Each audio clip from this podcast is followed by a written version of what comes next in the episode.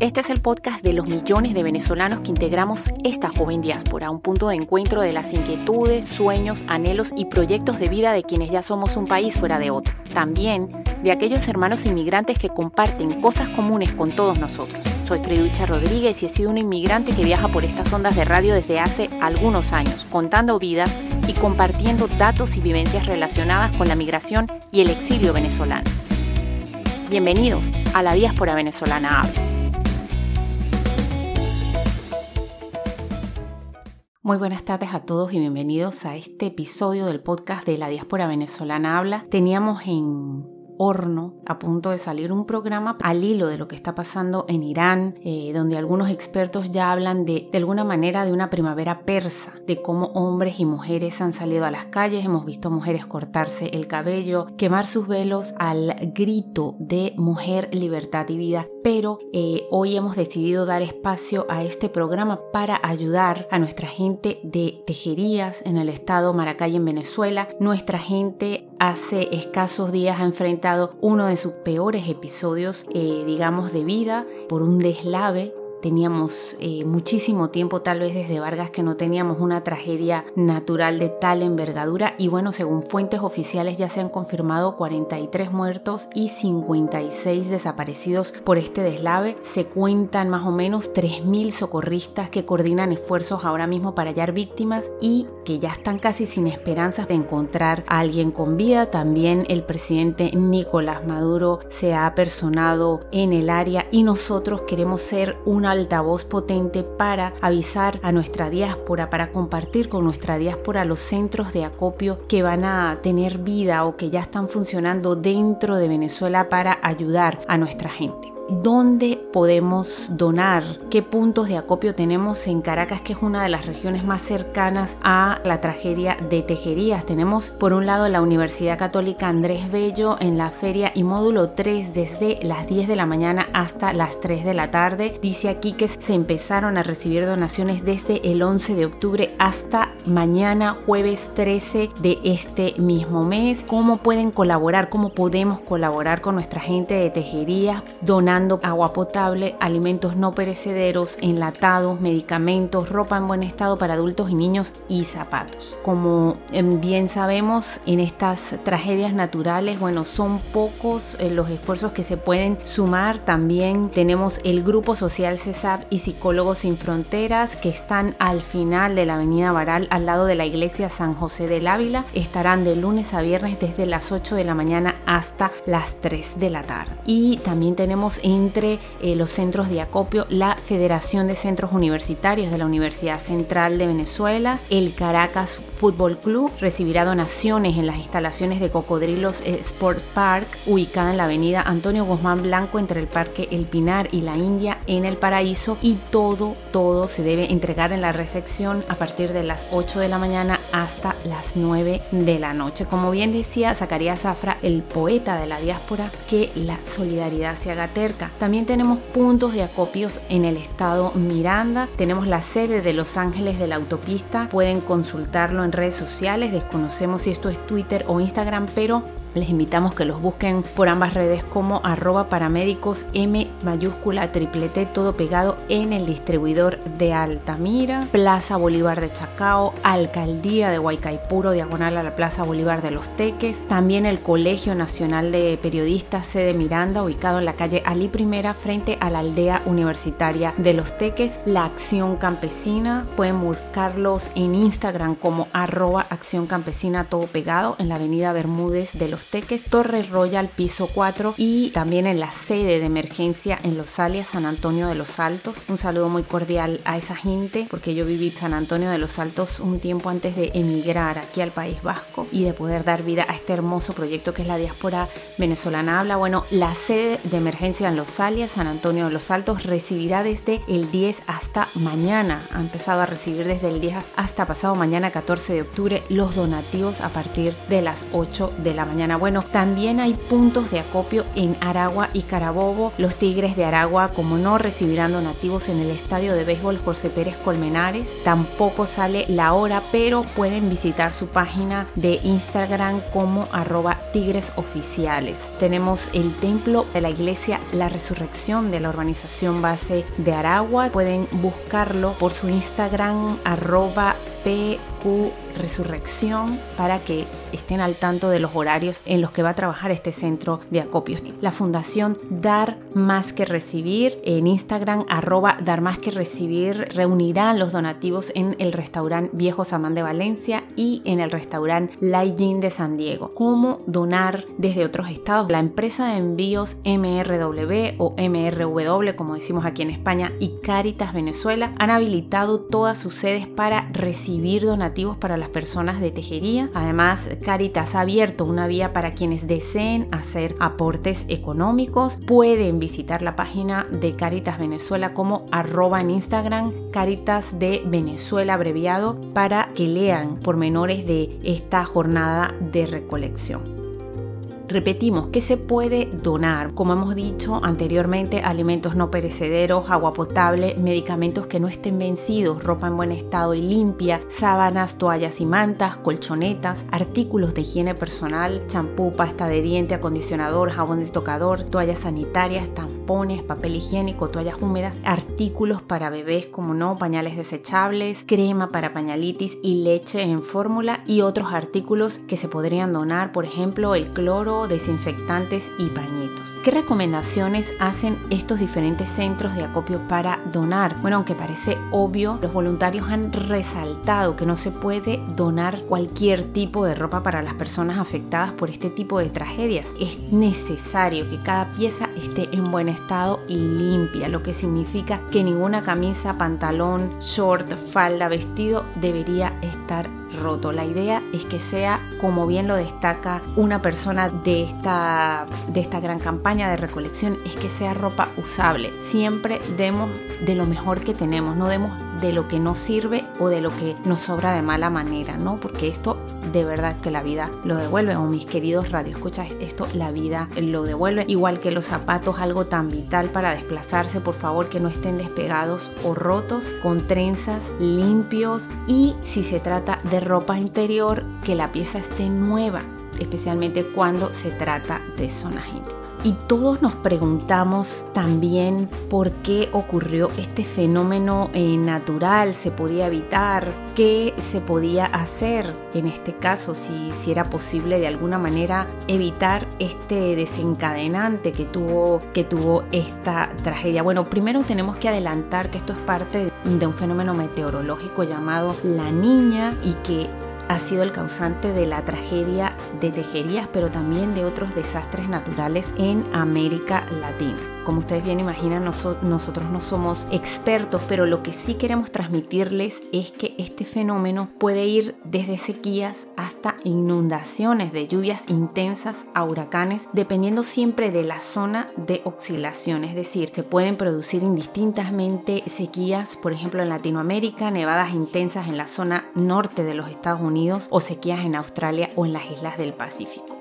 y aunque siguen patrones, esto aseguran los expertos, no implica que cada vez se activen las condiciones, se manifiesten de la misma manera y que en ningún evento estos fenómenos del niño y de la niña son como otros anteriores. Nosotros aquí queremos también compartir con ustedes. Ya hemos hablado un poco de eh, los centros de acopio que teníamos en Venezuela, pero también es importante escuchar la voz de los expertos dentro de nuestro país. Dos especialistas explican por qué ocurrió el deslave. Muchos nos preguntamos si es la misma situación que pasó en el estado Vargas en el año 99, si se pudo prevenir, si se había podido prevenir, qué acciones se deberían tomar tras esta tragedia. Y bueno, nosotros queremos compartir compartir las impresiones de dos expertos en este tema. Uno de ellos es José María de Viana y el otro es Feliciano de Santis, dos especialistas en fenómenos geológicos que responden a estas preguntas que también ha hecho el diario El Estímulo tenemos que decir que lo que hubo en Tejerías se conoce según estos expertos como una colada de barro o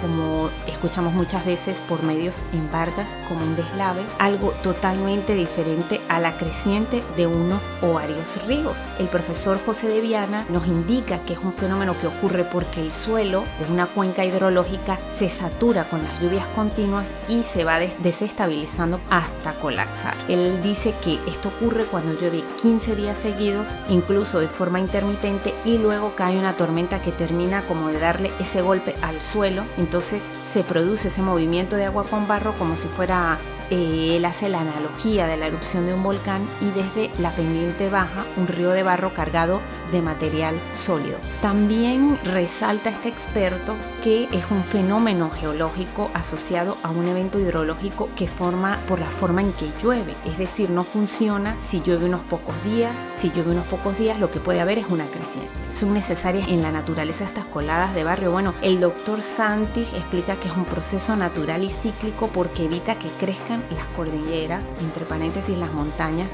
del país. Él dice que la cordillera andina, nuestra cordillera de Venezuela, la venezolana y la de la costa están en constante crecimiento por la dinámica de las placas tectónicas y que hay un proceso que contrarresta ese crecimiento que son la erosión y la meteorización. Y bueno, que estos hacen, según sus palabras, que se produzca un aplanamiento de la cordillera y ese material es lanzado, sea lanzado a través de la quebrada hacia la parte baja de esto que son las cuencas. Nos preguntamos muchos de nosotros dónde está el problema de las coladas de barro. Bueno, dice el profesor Santis que cuando llegan estos aludes a la parte baja, que provienen de la parte alta de la cordillera, se consiguen con algunas quebradas disminuidas en sección, que estas quebradas naturalmente tienen un ancho de 30 a 40 metros y que cuando llegan a la zona urbana están reducidas a 3 metros. Pero cuando ese flujo llega se consigue con una reducción de su cauce y ocupa los laterales donde hay viviendas y ahí es donde se inicia la tragedia. Esto es para que tengamos una pequeña ilustración a grosso modo y nos preguntamos también se podía prevenir lo de tejerías. Bueno, el profesor de Viana explica que sí, que existen sistemas de prevención desarrollados en países donde las coladas de barro ocurren frecuentemente como lo es el caso de Japón o de la costa del Pacífico de Estados Unidos, pero la principal señal para estar alerta son las lluvias. Él asegura que hay de lluvia en tiempo real que tienen unas alarmas y que van alertando a la gente y que se transmiten vía satélite las 24 horas del día. ¿Qué diferencia también nos estamos preguntando muchos de nosotros hay respecto a la tragedia de Vargas? Eh, ha sonado mi reloj para avisarme que son las 4 en punto, hora de España. Desde aquí saludamos por estos micrófonos a toda la gente de Tejerías, nos unimos a ellos en su mala hora, en este dolor y en esta tragedia que atraviesan y nosotros seguimos siendo un altavoz potente de todo lo que tiene que ver con los centros de acopio y tratando de entender qué fue lo que pasó en este estado por las condiciones meteorológicas. Como decíamos, la diferencia respecto a Vargas es que, según estos expertos, ha sido en menor proporción. El profesor Feliciano de Santis detalla que en Vargas, en lugar de cinco quebradas, se activaron 51 o más.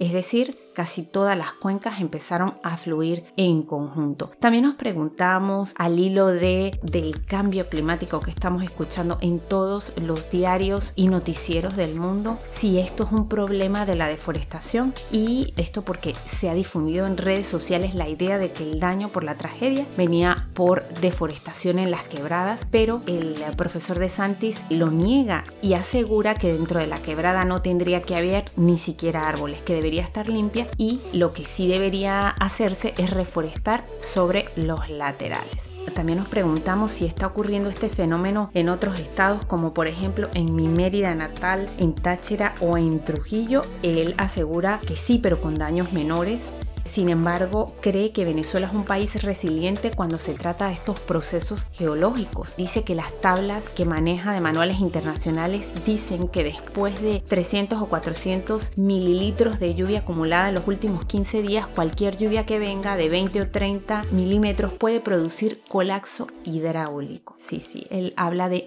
milímetros. Y en el caso venezolano, él asegura que ha visto que se necesitan más bien mucho más milímetros de lluvia y asegura que hasta en eso tenemos algo más de suerte porque se da un poquito más tarde. Y nos preguntamos qué debería pasar ahora. Él advierte, él eh, señala que habría que diferenciar lo que es el proceso de lo que es la tragedia, que son cosas diferentes. El proceso es natural, sano para el planeta y el país, pero la tragedia se da con la interacción de la gente porque ocupan los espacios que corresponden a esos procesos. Él advierte que no quiere usar el término amenaza natural porque la naturaleza no amenaza, son procesos que tienen una razón de ser y ayudan a preservar el planeta. Y asegura que si respetamos las distancias y ordenamos el territorio, podemos perfectamente convivir con nuestro planeta Tierra, con nuestra naturaleza y estas cosas no ocurrirían. Y nosotros queremos desde estos micrófonos de la diáspora venezolana habla extender un saludo muy cordial a toda esa gente que nos escucha en esta nueva versión de podcast, que nos sigue, que nos apoya, con nuestro más y nuestros menos, porque realmente eh, para llevar adelante a buen puerto un podcast pues se necesita tiempo que muchas veces no tenemos, porque en mi caso yo me lo guiso y yo me lo como, pero siempre desde la mejora continua, siempre desde el querer hacer mejor todas estas cosas. Y con esta actitud de agradecimiento queremos invitarles a que escuchen nuestros capítulos, ya estamos presentes en Spotify, en Anchor FM, pero también estamos en la radio de Donostia Cultura, que es como el motor principal cultural de la ciudad de Donostia en San Sebastián, también conocido por el Festival de Cine de San Sebastián, al que han venido estrellas venezolanas, o donde somos mundialmente conocidos por, por ser una de las capitales mundiales de la gastronomía, por tener esa universidad, el Basque Culinary Center, un centro de alta gastronomía, de alta tecnología, de alta cocina, donde vienen a aprender chicas y chicos, hombres y mujeres de todas partes del mundo. Y con esto me despido de ustedes dándoles besos y abrazos infinitos. Nos escuchamos por estas ondas de radio en el próximo episodio que seguramente va a ser muy interesante porque con motivo de los acontecimientos de Irán hemos salido a las calles a hablar con gente de a pie, con activistas, con ciudadanos de a pie que son musulmanes para escuchar de primera mano su perspectiva acerca del uso del velo, del hijab, de qué noción se tiene de la mujer en la cultura musulmana y por supuesto de cómo perciben ellos los derechos humanos en un colectivo que tiene cada vez más voz y más fuerza como lo es el de las mujeres en el mundo entero. Así que les mando besos y abrazos infinitos. Es que ricasco, está Arte. Muchísimas gracias y hasta la próxima. Agur.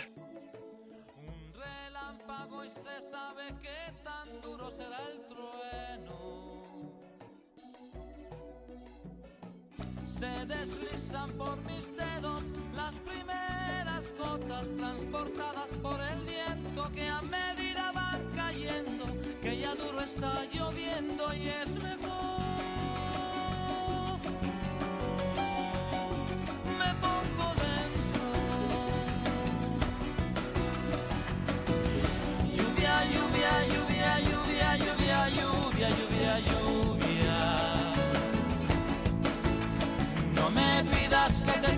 que no te puedo querer.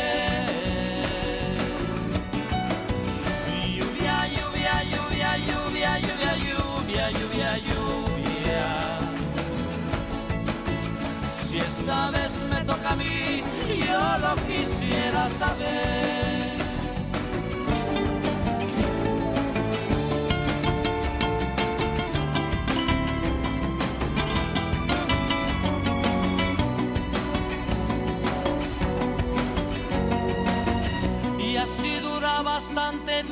Y cae sobre mi ciudad.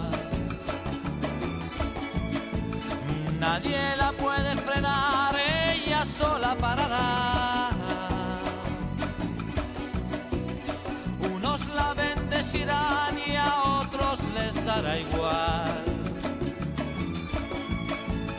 Pero a alguno les hará daño, mucho daño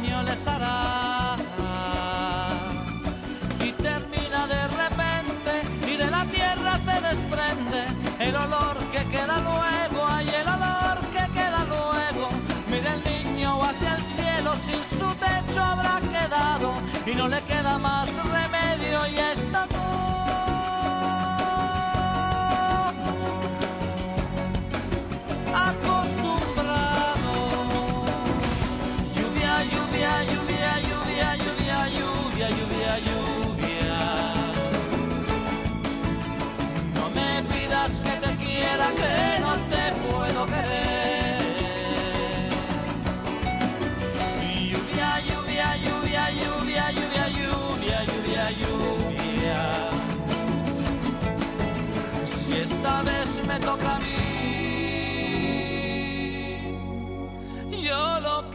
quisiera saber.